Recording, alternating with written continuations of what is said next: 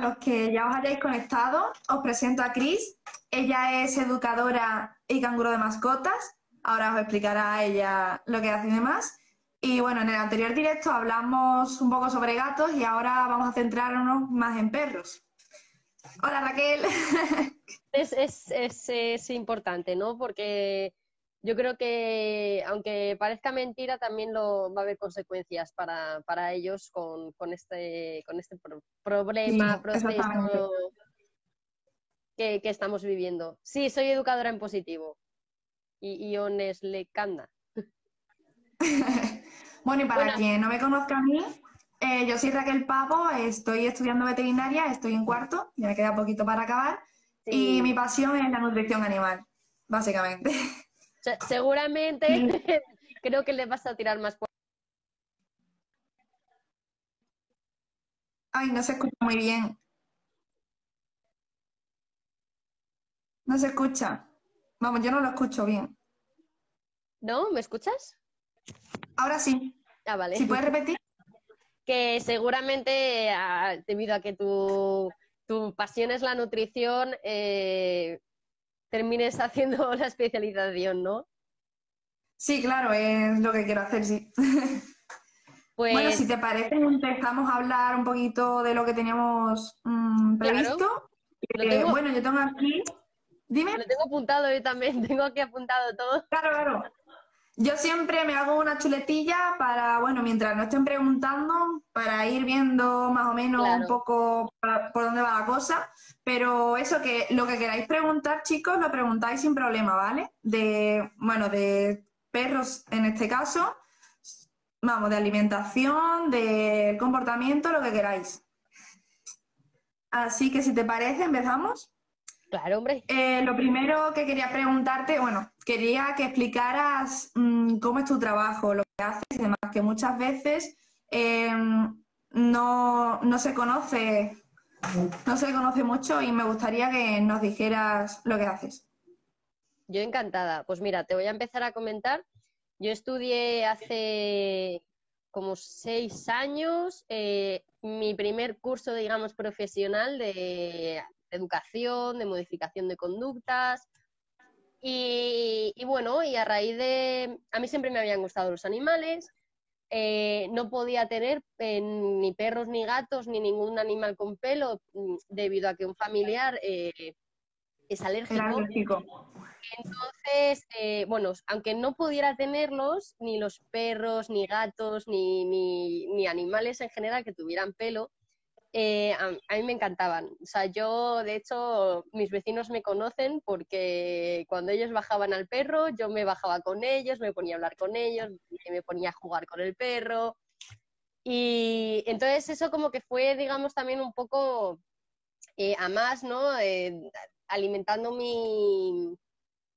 ¿Cómo voy, voy a estornudar? Ah, no. me fue alimentando un poco más mi amor, ¿no?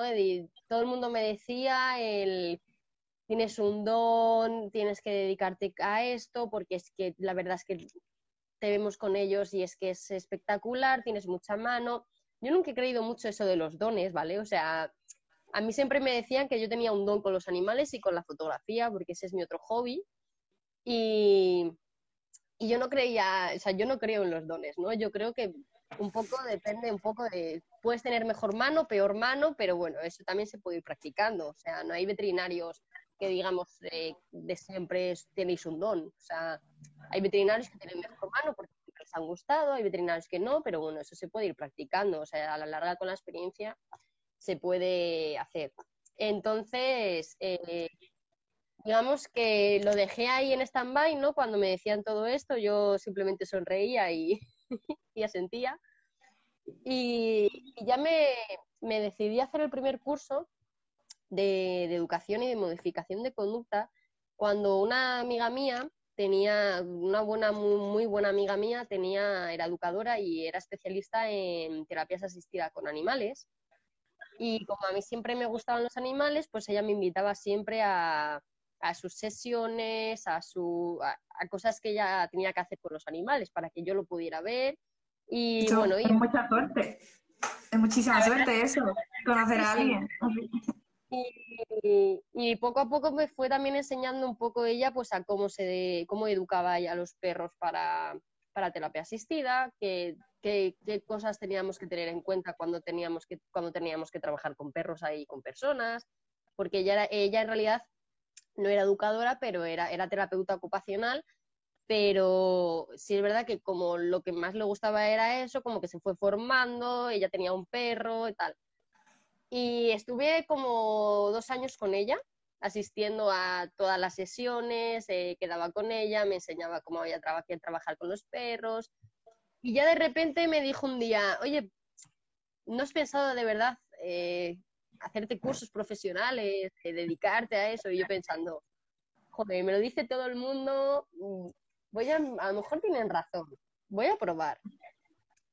Y, la verdad es que, bueno, eh, empecé a buscar, estuve durante tres meses buscando empresas, buscando cursos, porque sí es verdad que yo, a ver, yo no lo, a mí no me gusta decir que, o sea, educación en positivo, ¿no? Pero sí es verdad que mi ética era más guiada al bienestar del animal, ¿sabes? No a tanta corrección, no a usar aversivos, no a usar eh, castigos, ni físicos, ni, entonces, sí es verdad que tardé mucho, estuve tres meses eh, hablando con muchas empresas, presentándome con ellos, eh, explicando, preguntando, hasta que de repente, pues eh, una me, convenció y de un día para otro, fue así, de un día para otro, dije, bueno, sí es verdad que no es muy diferente a todas las demás que he visto, pero yo creo que como yo soy nueva en este campo, pues me lo voy a hacer para poder saber si de verdad guiar, enfocarme un poco más a qué cursos quiero, que, cómo quiero mi formación. Entonces, pues así empezó hace seis años. Empecé a hacer un curso, me gustó, me, digamos que mm, empecé a ver un poco mm, como más mi ética, ¿no? De cómo quiero trabajar, cómo quiero eh, expresar a mis clientes mi trabajo, cómo... Y pues seguí, y, bueno, seguí formándome y sigo formándome a día de hoy porque también la verdad es que he descubierto un mundo que es que me gusta mucho aprender de, de gente que admiro muchísimo y he tenido la suerte de, compartir con ellos muchas cosas. Y, luego, pues eh, también pensé, eh, en realidad también me, eh, yo creo que uno de los problemas que más dificultan, digamos, los, los, comportamientos caninos es a la hora del paseo. porque es cuando más se ven los problemas o cuando más, digamos, se, generan esos, esos eh, esos eh, cambios de comportamiento, ¿no? Entonces dije, bueno, pues voy a, voy a complementar, digamos, mi, trabajo y mientras eh, tenga cursos voy a, voy, a hacer, voy a ofrecer a mis clientes paseos guiados. Y, y empezó un poco todo el tema del ser canguro, educadora y paseadora, empezó un poco por ahí, ¿no? Mientras hacía cursos de educación y me seguía formando, porque yo siempre he pensado que, bueno, yo a mí no me gusta llamarme como tal a mi educadora porque yo creo que a mí me falta muchísimo por aprender. Sí, es verdad que a, día de, la mayoría de mi círculo me dice que la gente a mi edad, eh, que está metida en el mundo de la educación, de la gestión emocional y todo eso, no tenía ni la mitad de cursos que me hago yo. Eso me lo dice mucho una amiga mía. Que, Son el síndrome del impostor. Claro, que para mí siempre ha sido, vamos, eh, fue mi profesora hace seis años y a día de hoy trabajo con ella eh, en muchos casos, es amiga mía, me voy a tomar algo con ella y, y la verdad es que pues, yo siempre se lo decía, ¿no? Porque cuando ella me presentaba a alguien y era como, ella también es educadora, y yo pensando, no, no, no, no digas eso, que aún me falta mucho.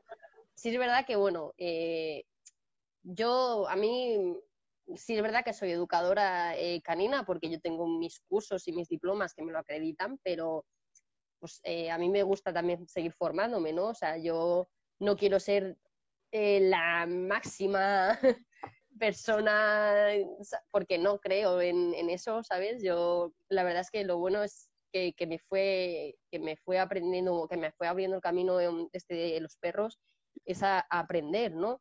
a, saber decir, pues mira, esto no lo sé del todo, esto no puedo trabajarlo yo, esto me gustaría aprender más sobre ello, entonces me fui, sigo haciéndolo, que por ejemplo tengo algunos casos en los que digo, mira, he trabajado un mes con, este caso, eh, pues mira, no, yo creo que no, que no estoy segura de tal, entonces yo siempre llamo a, a, mi amiga y la digo, oye, tengo este caso, llevo trabajando un mes, he hecho esto, esto, esto, pero quiero que lo trabajes tú porque tienes más experiencia, tienes más años, has estudiado más, mucho más que yo y a la vez también pues tengo la ventaja de mientras tú lo trabajas, yo lo veo y aprendo.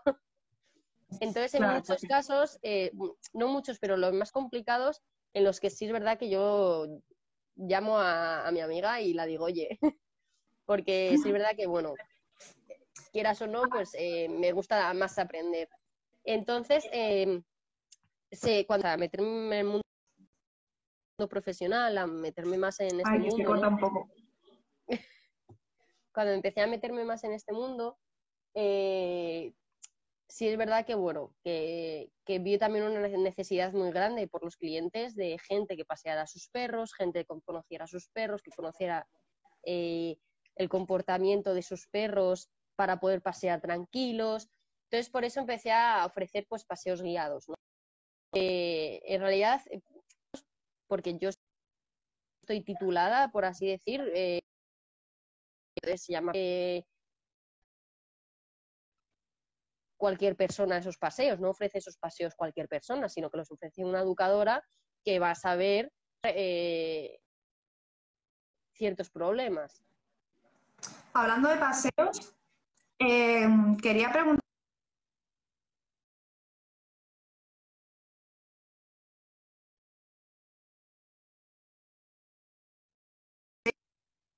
ahora mismo, mm, digamos, eh, no, salen tanto tiempo, además, no tienen los pasos que nuestros perros.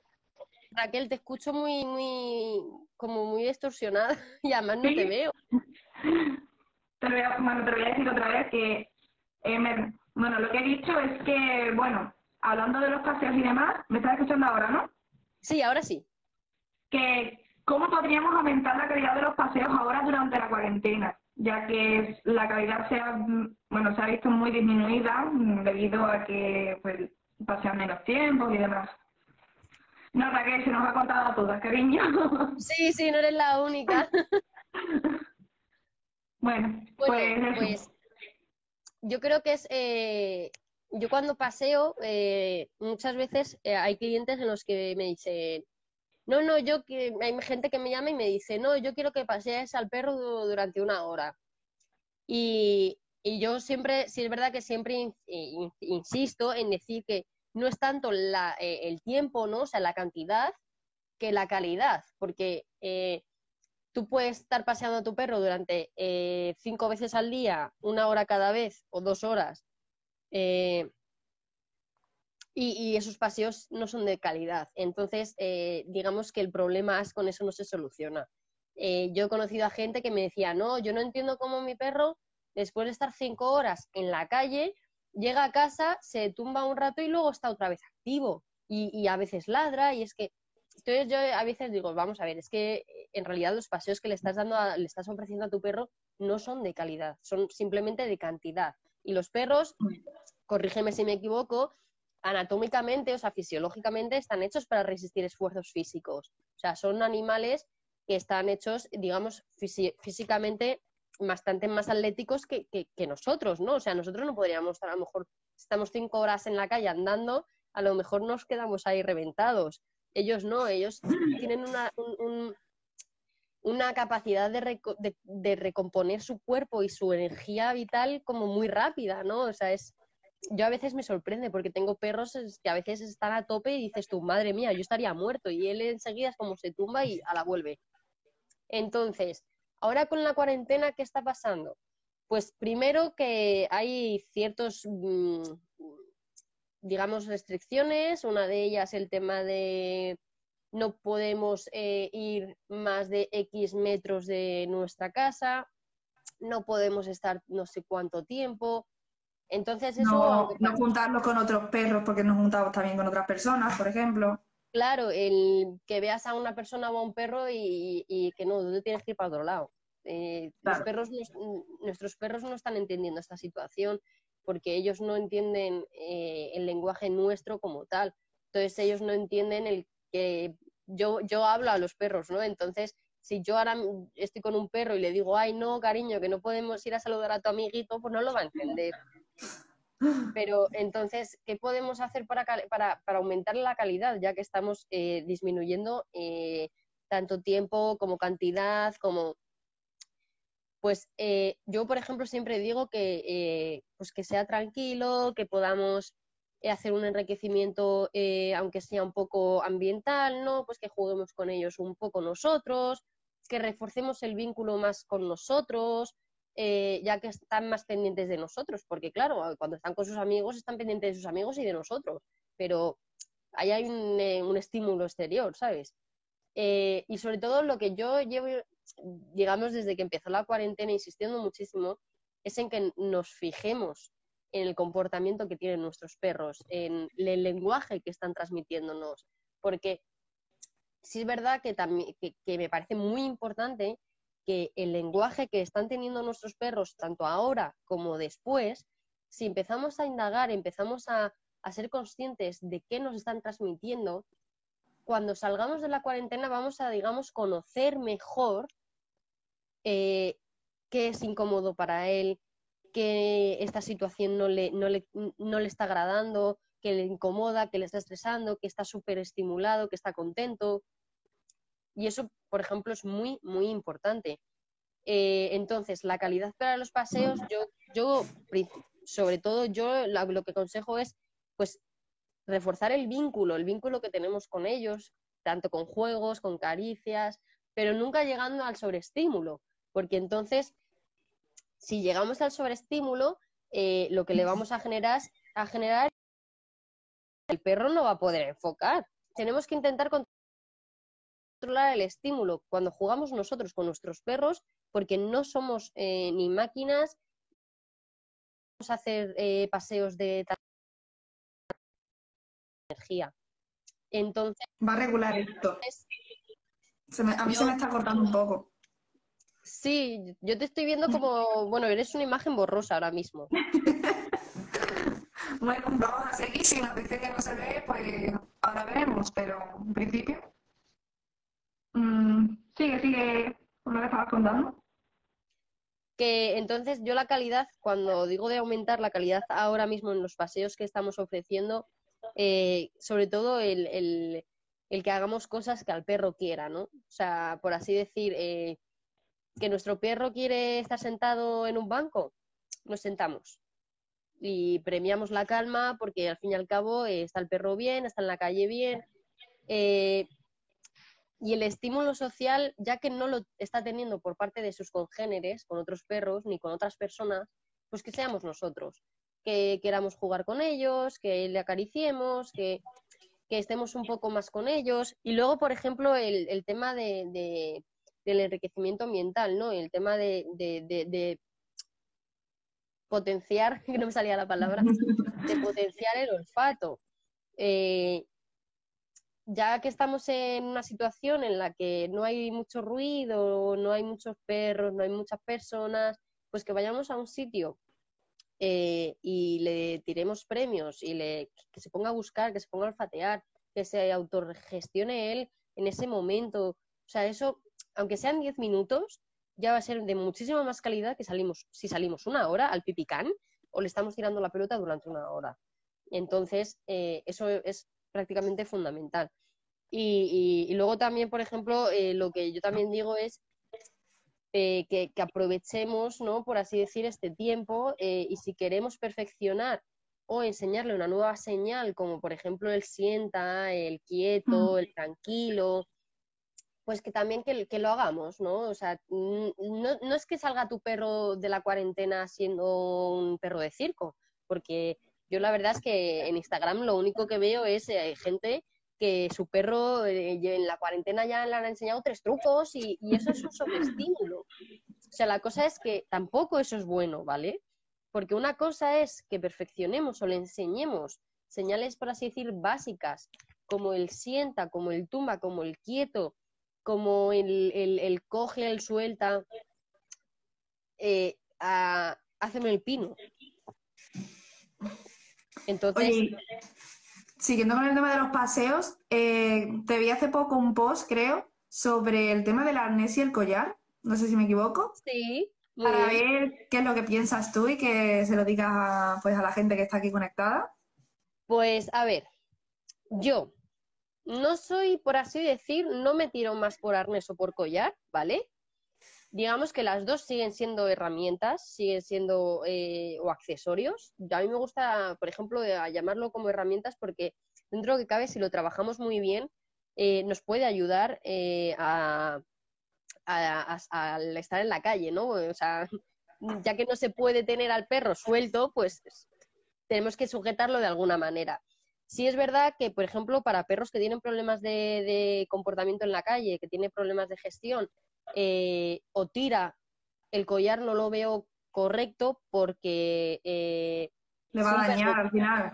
Si un perro tira, lo único que hace el collar es sujetarle de aquí, le ahoga, le está, haciendo, le está generando una incomodidad tremenda y, y, el perro va a seguir tirando porque se quiere quitar de esa, de esa incomodidad. Pero es como si a mí de repente me están tirando del pelo por mucho que tire, no, no, no, no, no me voy a solucionar.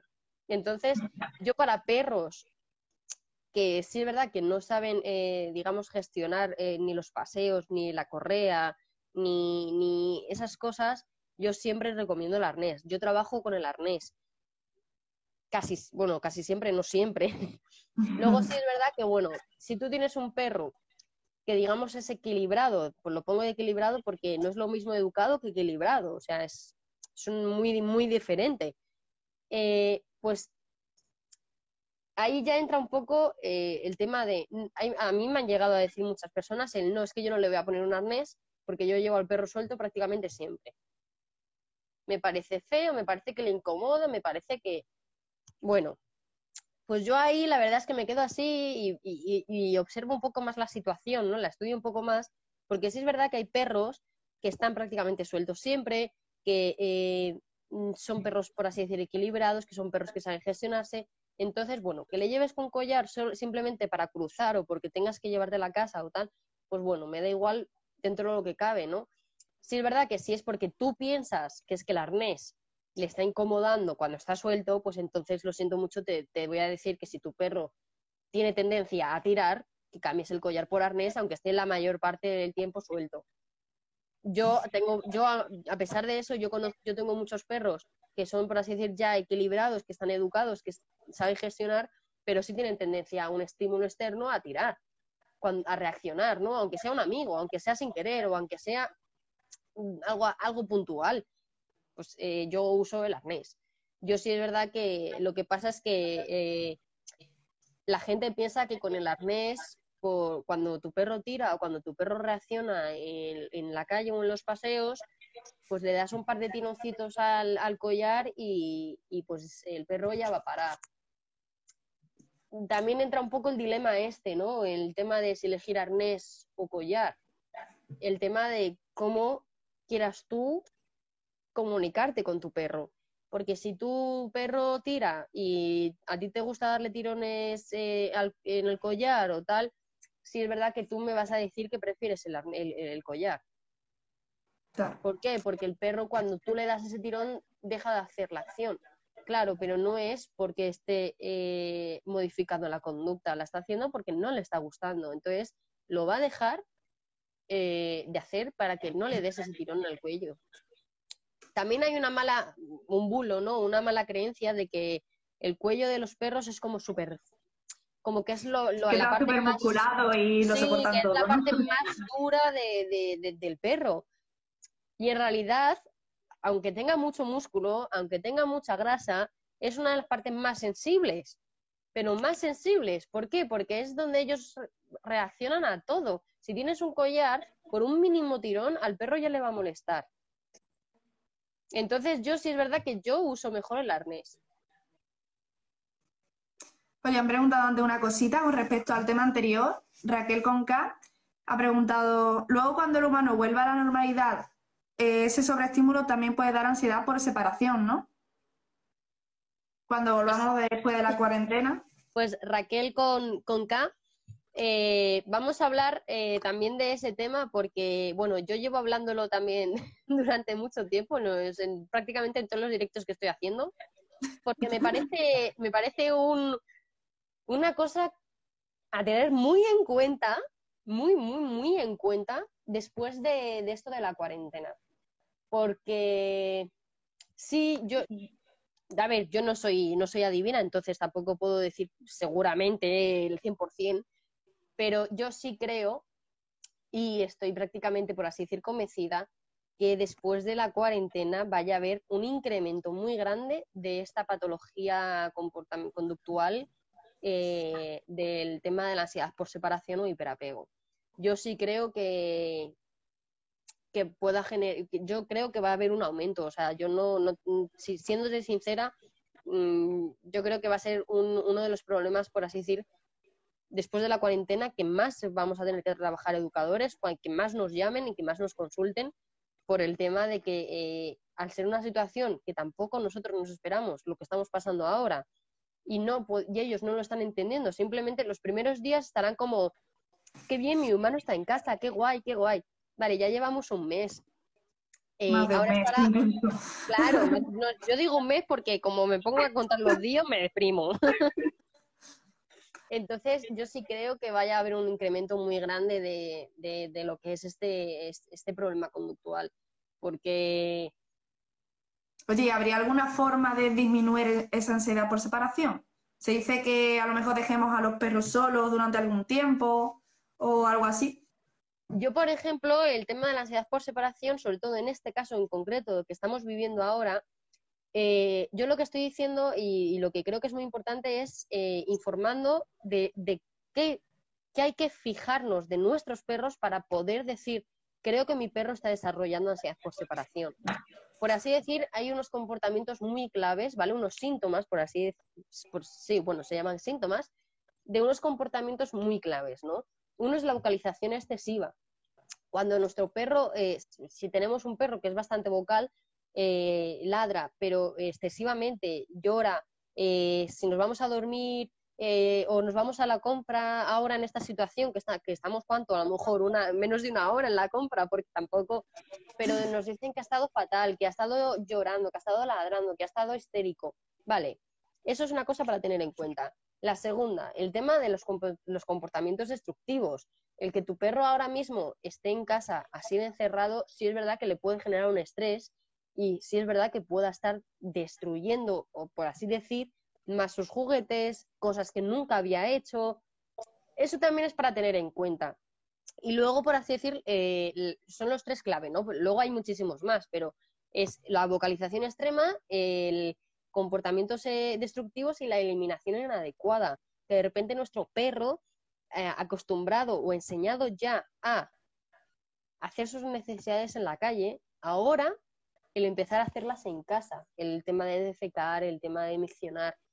Eh, eh, digamos que esas tres pautas, por así decir, sería un, ejemplo para decir, vale, yo creo que a mi perro le está pasando algo, creo que mi perro no lo está pasando bien, eh, voy a llamar a un profesional. Si hacemos caso omiso a todo esto, podemos, digamos, empeorar muchísimo el problema. También, ¿qué pasa? Que hay, muchos muchas ocasiones, no siempre se cumplen las tres, ¿vale? Hay veces que simplemente eh, tenemos una ansiedad por separación bastante más leve, donde el perro se micciona y ladra.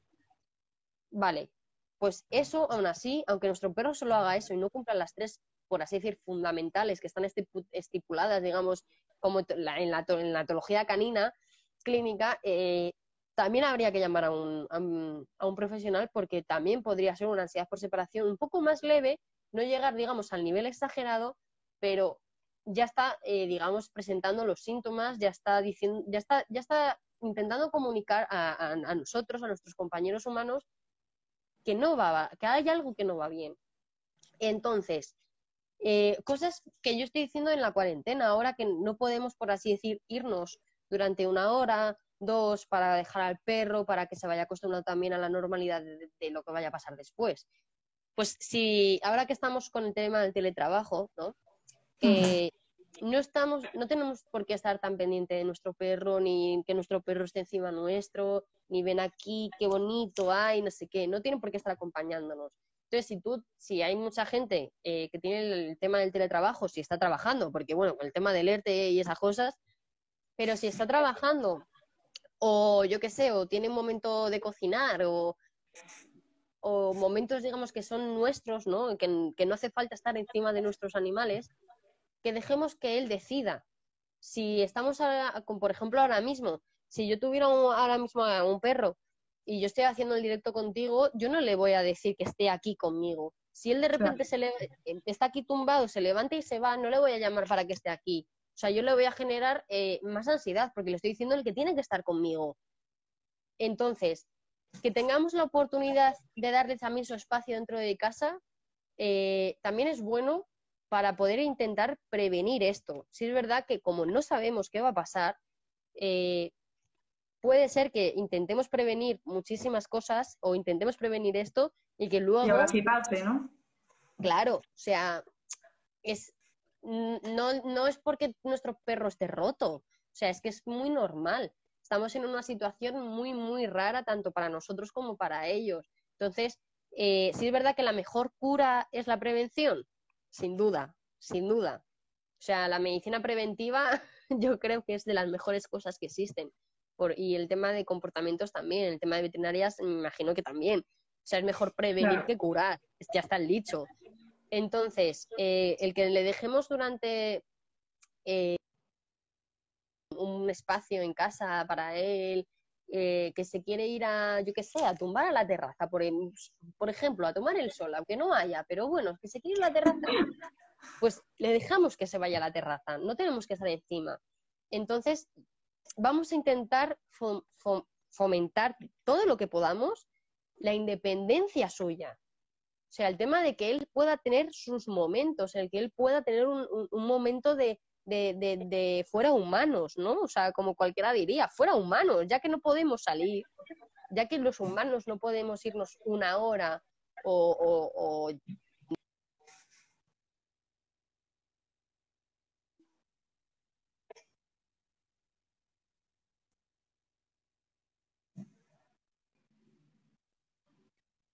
Se me ha ido.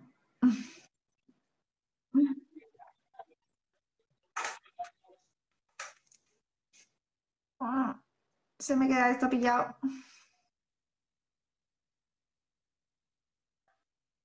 Llevarlo lo más normal posible. ¿Por qué? Porque entonces, si le estamos intentando, si estamos todo el día encima de nuestros perros, estamos todo el día encima de que esté aquí al lado, que esté no sé qué, le vamos a generar una, una dependencia nuestra tremenda tremenda. Entonces, eso sí es seguro y es carne de cañón de que vaya a tener ansiedad por separación. Entonces, yo fomentaría sobre todo e, el tema de, momentos eh, suyos y momentos eh, juntos. No se está escuchando ahora mismo. ¿No? Lo acaban de decir. Yo hace un rato te perdí un poco la conexión. Ahora mismo eh, parece que sí. Bueno, pues entonces repito un poco que lo que yo por el tema de prevenir el tema de ansiedad por separación que pueda haber después, que sería fomentar sobre todo el tema de la independencia de nuestros animales en, un estado de en casa. No el, no el cerrarlos en una habitación solos, no. El que el, si el perro le apetece irse, que se vaya. Si tenemos eh, un perro, vale, genial, Raquel, gracias. Si tenemos un perro que es bastante dependiente, porque ya sabemos que tenemos perros lapa, como llamamos, el perro lapa, el típico perro que está siempre encima. Bueno, pues si nuestro perro no sabe gestionar eso, pues vamos a ayudarle, ¿no? Pues cómo, por ejemplo, con el, eh, entrenar la calma, con entrenar su sitio, con entrenar el, esta es tu cama, puedes estar tranquilo, yo no me voy a ir, yo me voy a quedar aquí sentada, todo tranquilo, tú ahí, yo aquí. O sea, si tu perro hace eso, pues trabaja entonces el tema de a tu sitio, el tema de estar tranquilo, y así poco a poco vamos a intentar prevenir lo que sería después con el sobreestímulo que van a, que va a haber con el tema de, salir, porque claro, imagínate, mm, en cuanto nos digan, nos, nos, digan que podemos salir, vamos a salir todos a la calle y, y ellos no, o sea... Otra cosita que te quería preguntar es el tema del bozar. Que normalmente se tiene como un aspecto negativo del bozal y quería que nos dijeras por qué razón crees tú que hay que positivizar el bozal o cómo hacerlo y demás. Pues mira, yo me alegra mucho que me hagas esta pregunta porque es, una cosa que yo trabajo mucho, el bozal. Eh, es una herramienta, ¿vale? Que yo uso mucho, pues sobre todo con perros que tienen una reactividad bastante, bastante alta o los mal llamados PPPs, eh, por, porque por ley tienen que llevarlo, entonces hay gente que dice, ah, no, yo se lo pongo y ya está. Eh, y ahora, por ejemplo, en Madrid, bueno, en España en general creo, la única manera de llevar al perro en el metro es con bozal. Eh, entonces, yo sí creo que sea necesario trabajar el bozal con nuestros perros.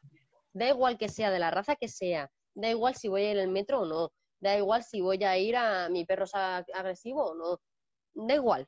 Yo siempre lo trabajaría. Yo eh, es una herramienta, por ejemplo, muy, muy, muy, muy, muy grande, ¿vale? Cuando trabajamos eh, o reacondicionamos, por así decir, de una manera más técnica, un comportamiento de una mala sociabilización eh, en el que el perro, tenemos un perro muy reactivo y, puede llegar a morder, puede llegar a marcar. Entonces, digamos que también en ese momento es un salvoconducto, ¿no? O sea, eh, para trabajar y poder dar pasos adelante con ese perro, para poder tenemos que intentar que no muerda, porque si muerde, entonces el perro a lo mejor que con el que estamos trabajando va a ser peor. Entonces, yo creo que es... Dime.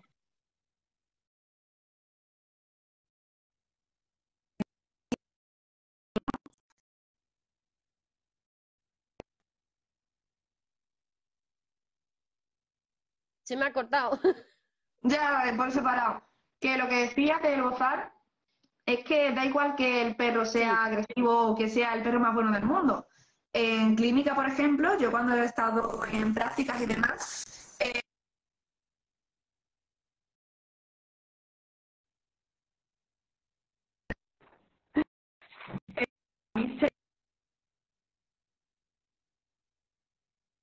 que decían que eran súper buenos.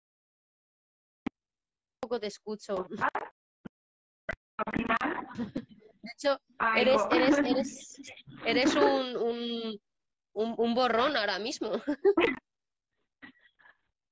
Bueno, básicamente eso, que mm, da igual lo bueno que sea el perro, que hay que positivizar también el gozar, sobre todo en mi caso en clínica, que al final se le suele poner gozar a cualquier perro.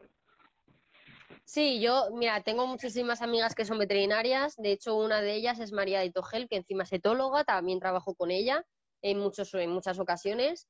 Y estamos de acuerdo eh, prácticamente yo creo que todo el mundo con el tema de, del bozal, ¿no? Porque no solo es que nuestro perro sea malo, no, mi perro nunca ha hecho nada, no, cuando tenemos que ir al veterinario también, primero, es una situación muy, muy, muy rara para ellos.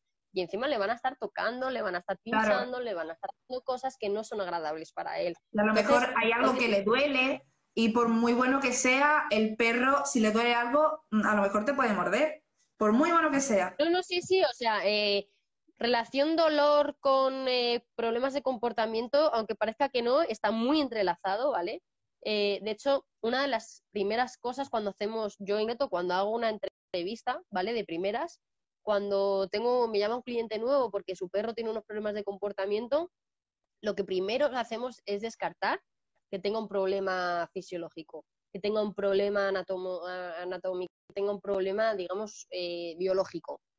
Porque si un perro tiene, aunque sea, se encuentra mal de la tripa, eh, pues mal, tiene la displasia, por ejemplo. Yo he tenido muchos casos de perros que de repente te llama el dueño porque te dice que, su perro le está mordiendo, que no sé qué, y, luego cuando le dices, yo cuando le digo que si tiene algún problema, me dicen, ah, no, no, está sanísimo, y le digo, bueno, por si acaso, llevarle a una visita y que le hagan una prueba para ver, y tenía displasia, entonces fue como, mm, vale, eh, el perro está muerto de dolor, te están mordiendo por eso. Entonces, eh, tema de bozal, en realidad es una herramienta muy, muy poderosa, ¿vale? Muy útil, muy útil, eh, que podemos trabajar con nuestros perros y nos va a salvar eh, en muchas ocasiones de lo que sería eso, un mordisco, un marcaje, eh, o sea, un disgusto. Porque también se trabaja mucho, por ejemplo, yo también se trabaja con el tema de no, es que, como dice, mira, como dice Raquel con K, justo, eh, no, el bozal se usa para los perros que cogen cosas en las calles. Pues eh, en realidad ahí no sería una buena herramienta. ¿Por qué? Porque, a ver, si tú lo trabajas bien, sí, ¿vale? Pero se tiene que trabajar bien y tu perro tiene que estar acostumbrado al bozal. Pero aún así es un castigo, ¿vale? O sea, en ese momento le estamos diciendo al perro que por hacer eso le estoy poniendo el bozal. Entonces, por muy bien que lo trabajemos, por muy bien que lo trabajemos, eh, va a ser para él algo negativo, ¿vale? Entonces, en situaciones como la que comenta Raquel, eh, en vez de trabajar el bozal, trabaja el suelta. El suelta puede ser una herramienta súper poderosa, ¿vale? Si la trabajas bien, o sea, eh, que tu perro coge un trozo de pan y tú le dices suelta y tu perro te lo suelta, luego simple, escucha, aunque sea pan simplemente y sepas que no pasa nada, luego le puedes ofrecer ese trozo de pan para como un como ese superpoder, ¿no? En plan de mm, te lo suelto, pero es que este pan me está gustando mucho, pero te miro, te lo suelto. Va a ver, si por ejemplo a ti no te apetece que tu perro se coma un trozo de pan, que hay en la calle le dices, muy bien, y le das tú una chucha que tú tengas. Si es verdad que por el tema de que hay gente tan, no sé cómo llamarla, que envenena las cosas y todo eso, pues hombre, es un salvoconducto muy bueno el que tu perro no lo vaya a coger, sinceramente. Pero eh, si tú estás convencido de que ese pan, o tú lo has visto, o lo examinas y tú ves que el pan es simplemente pan que han puesto para los pájaros, pues si tu perro te hace caso y lo sueltas, se lo puedes ofrecer. O sea, ese es un estímulo, o sea, eso es una recompensa súper buena, porque tu chuche a lo mejor no la quiere, quiere el pan. Entonces, si ese pan es pan duro de este que, a veces tiran los abueletes para, para los palomas o tal, pues venga, sí, claro. O sea, no te estoy diciendo que tu perro vaya cogiendo todo lo de, lo de la calle, ¿sabes? O sea, no queremos tener un disgusto, por favor, que nadie haga esto. O sea, esto se tiene que hacer con un conocimiento, digamos, más mm, con un profesional. Porque si trabajamos eso y no sabemos, tu perro puede coger cualquier cosa y no estamos para eso. Y una cosita, hablando así ya del tema de alimentación, quería preguntarte qué piensas tú de la dieta bar. Pues, bueno, para, un momentito, para quien no lo sepa, eh, se trata de una dieta cruda eh, basada en productos de origen animal y una mínima parte de vegetales, ¿vale? Sí, de hecho, las siglas en, las siglas en español, que es la ACBA, eh, significa alimento crudo biológicamente apropiado. Eh, yo, como ya te he comentado, yo me he hecho varios cursos también sobre este tema, porque a mí, a mí personalmente sí me gusta. Eh, yo cuando, mm, a ver, yo no soy veterinaria, ¿vale? Entonces yo no, he dado nutrición, aunque ya me haga cursos de, de, la dieta BARF o de dietas o de nutrición canina o tal, bueno, no te creas que en veterinaria se da mucho, ¿eh? Ya, ya, sí lo, sé también. Pero no soy, digamos, la mejor persona para hablar de, de, esto, ¿no? Pero sí es verdad que yo los cursos que me he hecho también estaban un poco relacionados en qué importancia tiene el tema de la alimentación con el comportamiento. Porque, aunque mm. parezca mentira, también tiene una, una, una importancia, ¿vale? Eh, sí es verdad que para mí, para mi gusto y por todos los cursos que he ido, el congreso, de hecho yo fui a un congreso que conocí a gente maravillosa, que es el de Ian Billinghurst, que no sé cómo, no, sé cómo si lo he dicho bien, porque como es en inglés. y estuve en un congreso con él durante todo un fin de semana, eh, con, bueno, con muchísima gente.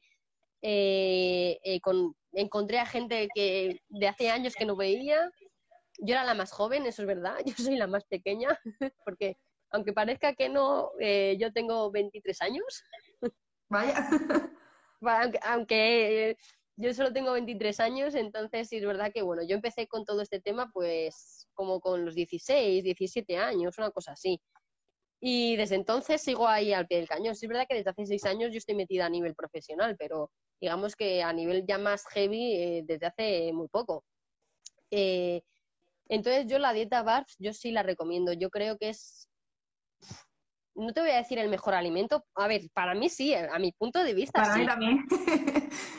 Vale, entonces bien. Es que, a ver, es biología al final.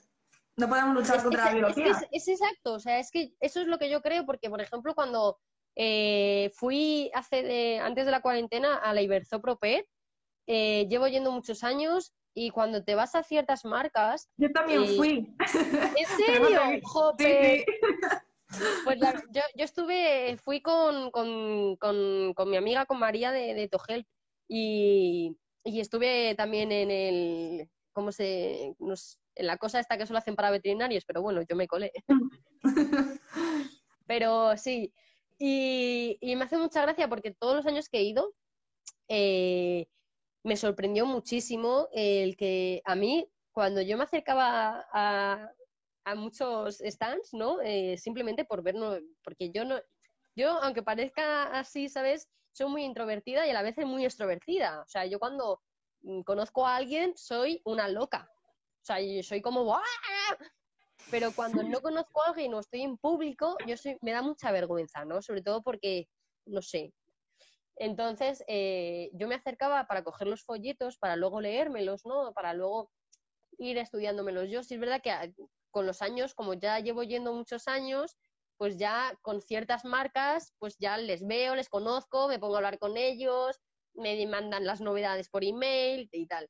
Pero me hace mucha gracia que las marcas en concreto de pienso tan grandes y tan conocidas como que no las voy a decir porque no sé si, no sé, en realidad no sé si se puede decir. Entonces, pero como todos conocemos, eh, las famosísimas marcas que hay en los supermercados, que te venden un saco de 12 kilos por 12 euros, cosas así, pues eh, a mí me intentaban, todos los años me intentan vender que el perro es un animal omnívoro. Sí, sí, sí, es muy típico. Que, que, sí es verdad que los, eh, los suspiensos son de lo más natural porque tienen un porcentaje de, de origen animal que tampoco te dicen, no te dicen ni siquiera qué es, y te dicen que luego tienen arroz, tienen cereales. Y te quedas así y yo hubo un año que, joder, sí es verdad que discutí muchísimo porque me quedé como flipando eh, con qué ganas me intentaban vender eso de no, no, es que el perro es omnívoro, no, no, es que el perro come cereales. Para que, digamos, para excusar mm, que tienen vegetales en los piensos, pero es que si nos vamos a un pienso de gato, que se sabe que es un carnívoro estricto, tienen la misma cantidad de, bueno, tienen los mismos ingredientes. De hecho, eh, el tema de la BARF a mí me sorprende mucho porque con los gatos yo creo que debería de ser eh, prácticamente fundamental, ¿no? O sea, yo creo que no debería de haber opción con el tema de los gatos eh, a, poder dar piensos. Porque... Sí, sí, Es que les destroza el sistema urinario completamente.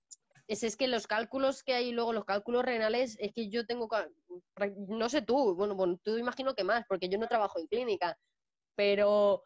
Sí, es muy típico verlo. Gatos de mis amigos, eh, obesidad, gatos eh, que tienen mm, un montonazo de cálculos, que tienen que tomar eh, un pienso especial para urinario.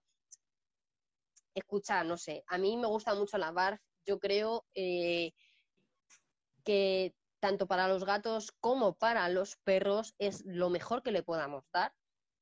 Sí, es verdad que hay mucha gente que me dice, no, no, sí, yo sé que es lo mejor, pero es que me da pereza. Y te quedas así y le dices, bueno, pues si te da pereza que tu animal esté bien y esté sano, porque tú le ves bien, tú le ves bien, cuando toma pienso, tú le ves bien, tu perro no hace nada, muy bien, muy bien, jiji, jaja. Eh, entonces luego no te preocupes porque tampoco por, lo que comas tú. Vete todos los días al McDonald's a comer. Y luego ya cuando pase unos días, eh, ya si te afecta, a lo mejor te preocupas por lo que come tu perro o tu gato. Entonces a mí me parece no tiene que estar ligado, ¿vale? Yo sí es verdad que lo digo, no tiene que estar ligado con el que si tú eres una persona como lo que hay ahora, ¿no? El tema del real fooder y todo eso, de no, yo soy súper tal, eh, el dar eso, el tú ser una persona que cuide tu alimentación porque quieres ser una persona saludable y, que tu perro coma también bar. porque ¿sabes qué pasa? Que también es como con el tema del... Es que hubo una cosa, una noticia, cuando la gente vegana le empezó a dar piensos veganos a sus animales. Entonces yo creo que no tiene que ser por moda, ¿no? Si tú te preocupas a ti y te cuidas a ti, por, ejemplo, tu alimentación, que es muy importante, eh, y te preocupa también el qué alimentación le estás dando a tu animal, sí es verdad que, hay gente que a veces se solapa, ¿no? Eh, las personas que son real fooder y, la gente que da esos a perros barf, ¿no? Entonces suele ir como muy ligado y es como, no, porque es un movimiento, porque es nada. Es como, no, vamos a ver, se ha puesto palabra y se ha puesto nombre, pero es lo mejor. Porque si tú, cuidas tu alimentación, hablando de las personas, eh, el comportamiento se nota. Se nota mucho. Sí, sí, sí, hombre. Entonces, ¿por qué con tu perro no lo miras? ¿Por qué con tu perro te da pereza ir a una carnicería, al igual que puedes ir a por tu comida y decirle, mira, quiero esto, esto y esto? ¿Que te da pereza? No te preocupes. Hay muchísimas eh, marcas comerciales que te lo dan preparado. Que a ver, ¿que puede estar más de acuerdo o menos de acuerdo? Sí, pero mientras sea, eh, digamos, dieta barf, dieta cruda o dieta mm, biológicamente aprobada, pues eh, pues sí, o sea, yo la verdad es que a mí me gusta muchísimo, porque no solo es el tema del comportamiento, sino que todo el tema, digamos, neuronal, el tema de las vitaminas, de todo va a estar bien. Aunque con el pienso mucha gente eh, comete el error de no, es que la analítica ha salido bien o el veterinario me ha dicho que está todo bien, pues no voy a Bueno, es que las analíticas realmente no dicen nada. Es, es que es exacto. O sea, es que mm, tú puedes tener mm, falta de vitamina D y que la, analítica, no, te, va a decir eso, claro. Pero en cambio tú te encuentras mal, te encuentras cansado y, y pero claro, la analítica te ha salido bien, entonces ah, pues no me preocupo. Pues no le voy a pedir a mi médico que me mande vitaminas D por si acaso. Entonces, yo creo que para saber si nuestros perros están bien, no solo hay que mirar la analítica, porque de hecho, eh, corrígeme si me equivoco, en la analítica son valores como muy susceptibles, ¿no? O sea, sí, es verdad que cuando sale algo mal es porque jodidamente está mal. Bueno, no tiene por qué, incluso que si sale algo mal, que esté mal esa parte del cuerpo o... No, no, no directamente... En realidad no, o sea, no. Yo por eso, en realidad, soy bastante fan de, de la dieta bar o sea, yo me leo muchos libros de la dieta BARF, intento ir a muchos seminarios, a muchas charlas, a muchos cursos, porque a nivel de comportamiento creo que también afecta mucho con nuestros perros. Entonces, eh, yo cuando alguien, cuando clientes o, ya no clientes, vecinos, primos, o sea, mi tío que tenga perro y, me pregunten, siempre me, siempre me están preguntando por piensos, ¿vale? La verdad, no te voy a mentir. Sí, es lo que más hay ahora mismo. Claro, pero porque como, pero como yo soy la persona más cercana a ellas, ¿no? Y está metida en este mundo, pues siempre me preguntan. Porque es como, no, yo le he preguntado al veterinario, pero mi veterinario me ha dado este. Y yo siempre le digo, mira, no. Pregúntame, ¿quieres, ¿quieres preguntar por esto? Vale, no te preocupes. Siempre, yo lo que es, eh, por ejemplo, a mis familia, ¿vale? A mi familia más cercana o a mis vecinos más cercanos con los que además yo trabajo, eh, les, les enseñé a leer la etiqueta, ¿no? Porque me parece muy importante leer la etiqueta. Lo es, lo es. claro, porque aunque tú quieras dar dieta barf, hay mucha gente que, claro, que o le da asco, o es que no, o es que tal, es que... Sí, vamos, por cualquier razón no se la da y... Claro, y quiere tirar a un pienso, ¿no? Y siempre me dicen, no, yo quiero que sea el mejor pienso, que sea lo más parecido a lo que es, sería darle dieta barf. Claro, a lo que comerían ellos en la naturaleza. Claro, entonces sí es verdad que, a ver, yo sí es verdad que siempre les digo que no, que prueben con las marcas comerciales de bar, pero, pero me dicen que no, entonces yo les digo, bueno, pues entonces eh, tenéis que leer la etiqueta de esta manera y si a ti no te convence, yo siempre les digo una cosa, si a ti no te convence lo que estás leyendo en la etiqueta, es porque no, no, no, no está bien. Claro. Si tú lees la etiqueta, sí, o sea, por ejemplo, eh, con el tema de la ceniza, ¿no? Hay muchos piensos que te pone ceniza, no sé cuánto. Entonces, eh, yo cuando me acuerdo que la primera etiqueta que mi, que mi tío, mi tío se leyó y leyó que ponía ceniza, me dijo, pero esto, esto, ¿qué es? ¿Del cigarro? Y me quedé así y le dije, a ver, no es exactamente, pero eh, es, digamos, como unas, un proceso que hacen eh, de, de, conservación o de tal para meterlo. Y se me queda así y me dice, yo no quiero que mi, que, que otro, bueno, que mi perro coma esto. Y ya me quedé así y le dije, pues si a ti no te ha convencido porque pone esto, busca algo que te convenzca cuando lo leas. Sí, es verdad que me parece muy importante que cuando te pongan en los piensos, ¿vale? Cuando, si vas a dar pienso eh, y quieres darle un pienso, digamos, lo más natural posible, ya, ya teniendo en cuenta que no es natural, porque el tema de las bolitas no es natural, pero bueno. Desde luego de un árbol no salen. yo no encuentro por ahí bolitas de pienso como si fueran naranjas. desde luego yo no conozco ningún animal vivo que, lo, que sea así. Claro. ningún animal en la naturaleza lo va a coger. Claro.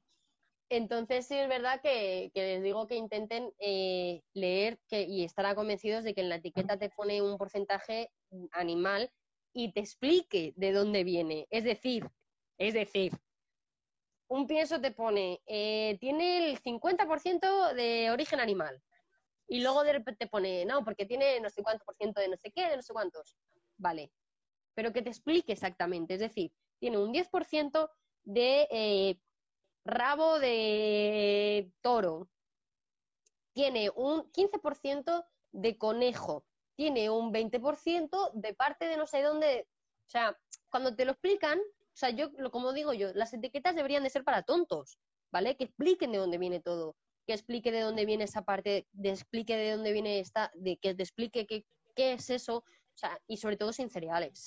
o sea, lo del tema del arroz, yo no he visto a un, a un perro salvaje en África, ni a general, bueno, no solo en África, en ningún parte, ninguna parte del mundo, ni a ningún carnívoro que se vayan a los maizales a comer arroz. O sea. Una última preguntita que te quería hacer. Eh, bueno, el otro día que estuve viendo tus historias en Instagram, que estabas recomendando bastantes libros, e incluso me dijiste que tenías un destacado con libros que recomendabas, pues quería que dijeras por aquí un par de libros que, bueno, que recomiendes a la gente que está aquí. Pues a ver, el tema libros es una Y ya para terminar, ¿vale? Porque ya llevamos una hora y yo creo que ya está, está bien, le hemos dado mucho la chapa. Y se cortará en breve porque Instagram hace esas cosas. Eh, pues a ver, yo el tema de libros es un caos, ¿vale? Porque a mí me encantan. Y soy bastante mm, digamos, eh, en realidad lo suelo leer mucho más en digital, ¿vale? Eh, y de hecho en digital, como ya te comenté el otro día, es que yo creo que debo de tener pues alrededor de 10 gigas y eso en libros no sé cuánto será, pero un montón. O sea, yo tengo libros de todo tipo de animales. Yo, por ejemplo, fundamental, uno que tengo físico, ¿vale? Eh, que me parece muy fundamental cuando sobre todo la gente que está decidida por tener animales es este, ¿vale? O de un tipo parecido. ¿Cómo se llama? Que sale al revés el nombre. Ah, es verdad. bueno, de todas formas, están, están destacados, ¿vale? Son libros de. Este en concreto se llama El cachorro llega a casa, de Lin Pan, eh, con, bueno, con una colaboración con Turi Rugas, que también es, son educadores caninos que para mí libro de, sí. Si es, que yo, todos son, para mí son todo ídolos, ¿qué te voy a decir? Entonces, me parece muy importante porque cuando la gente... Vamos a cortar ya, así que si dices el otro rapidito porque no, me sale que quedan 20 segundos. Vale, y el otro que me parece también súper fundamental si queremos entender el comportamiento canino, ¿vale? Es el de James O'Hare. O sea, eh, ay, el de James O'Hare, hay uno de James O'Hare que se llama